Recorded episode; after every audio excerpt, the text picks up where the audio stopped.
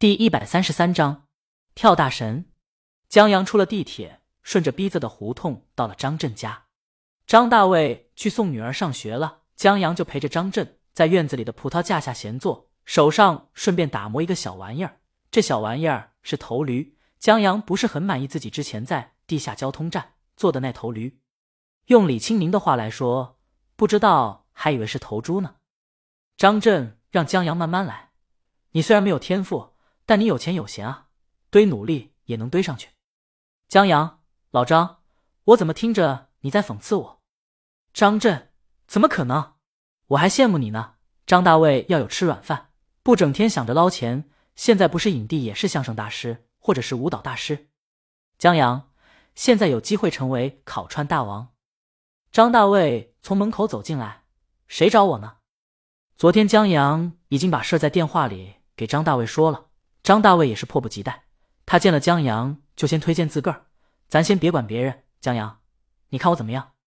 江阳拿起鼎香楼掌柜孙有福的小木人，别说张大卫这出看老实，可生意做起来透着一股子市侩，有那么一点意思，就是不知道胆小怕事的时候是什么样子。嗨嗨，张震咳嗽一下，大卫，你媳妇来了。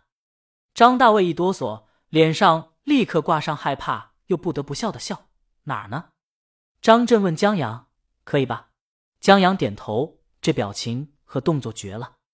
不过江阳这是出事，相当于海选，最后还得导演拍板。到时候我让周浩通知你试镜。得嘞。张大卫现在是能过一关是一关，反正比烤串强。他们向张震告别，张大卫领江阳去见一些话剧圈的朋友。他昨天就跟一些他认为演技不错的约好了。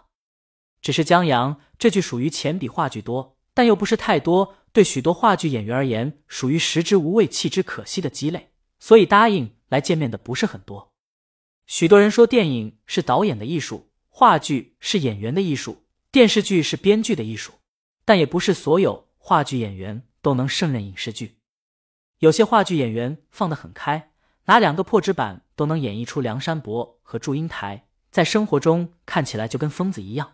要是演影视剧收不回来，就会觉得舞台味太浓。当然，对于许多面瘫、笑不会笑、哭不回哭、冷着一张脸能演一部电视剧的演员而言，话剧演员还是要强很多的。不过，江阳想找话剧演员，倒不是因为演技什么的，主要是他个人的偏爱。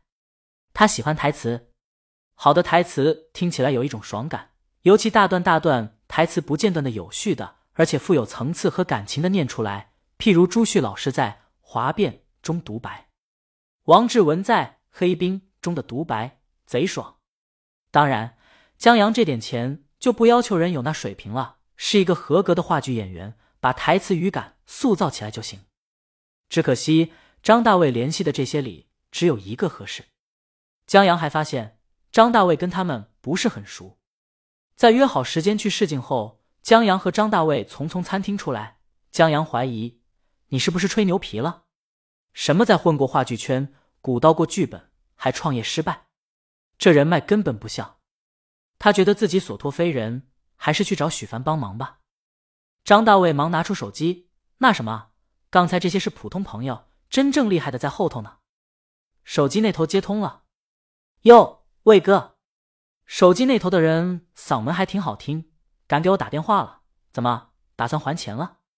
快了，快了！石头，帮哥哥忙，我有个兄弟有个戏，想请几个台词好的兄弟。你看，张大卫到一旁去了，说起了悄悄话。江阳隐隐约约听见什么挣钱才能还，要不然他把羊肉摊拉过去烤羊肉串还什么的。张大卫看江阳一眼，好歹是部电视剧，几百万投资比话剧强多了。难得碰到一个偏爱咱们这群演话剧的，咱们怎么着也得捧捧场不是？手机那头不知道说了什么，应该是答应了。待张大卫回来的时候，他自信满满，搞定了，找我这兄弟准没错。他拦下路旁一个出租车，在车上，江阳问他：“你欠人钱了？”张大卫无所谓，摆下手：“嗨，创业嘛，哪有不欠人钱的？王峥那儿我欠的才多呢。”至于这个石头，这可是个人物，电影学院毕业，搞起了摇滚乐队，自个儿还当导演，做了个粘土动画给自个儿的乐队当 MV，后来还当起了话剧导演，在圈子里人脉广得很。江阳服气，你们都这么跨界的吗？相声跨界话剧，摇滚的也往影视剧里钻。张大卫说：“这算什么？我还是摇滚协会副会长呢。”江阳惊讶看他，气氛都烘托到这儿了。他觉得张大卫不起个外号“驴鞭老师”不合适。他们很快到了目的地。江阳一看，这不就是他和宁姐之前来吃鱼的那个新开的商场吗？让他想不到的是，敲架子鼓的人偶还在，不过这次成了熊偶，他应该是同一个人，依旧双彩，这会儿敲得正嗨。不过这次不是儿童舞蹈机构招生表演，是一个广场舞培训班招生。江阳觉得这好奇葩，现在广场舞也需要培训了吗？一群大妈花枝招展的站在台上，跟着音乐在跳广场舞，架子鼓跟着音乐敲，类似于大妈常跳的。酒醉的蝴蝶节奏，在前面还有一位领舞的，穿的跟大妈们一样，竟然是个男的。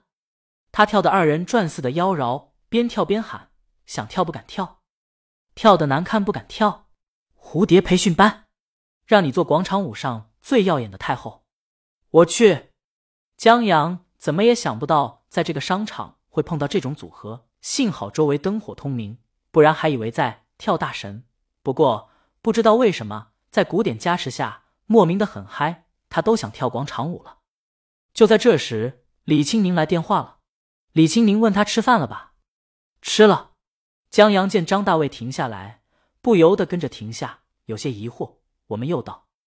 砰！江阳见正在敲架子鼓的熊偶猛然站起来，不顾架子鼓的吊叉架摔了，响起猛烈的声音，连推带跳的越过架子鼓，跳下舞台，朝这边追过来。三哥。这孙子，这孙子，卧槽！张大卫大叫一声，扭头就跑。台上妖娆跳舞的男子听到了，在见到张大卫后，跳下台更快。那红色开叉的裙摆下面是个黑色短裤，健步如飞的扑过来，从江阳身边掠过。江阳吓一跳，怎么回事？没人回答。熊偶接着跑过来，不知道熊偶的原因，还是熊偶里人的原因。这身高和体宽是真有压迫力啊！江阳不自觉的把路让开，看着熊偶追出出，这感觉就像在看熊大追杀光头强。本章完。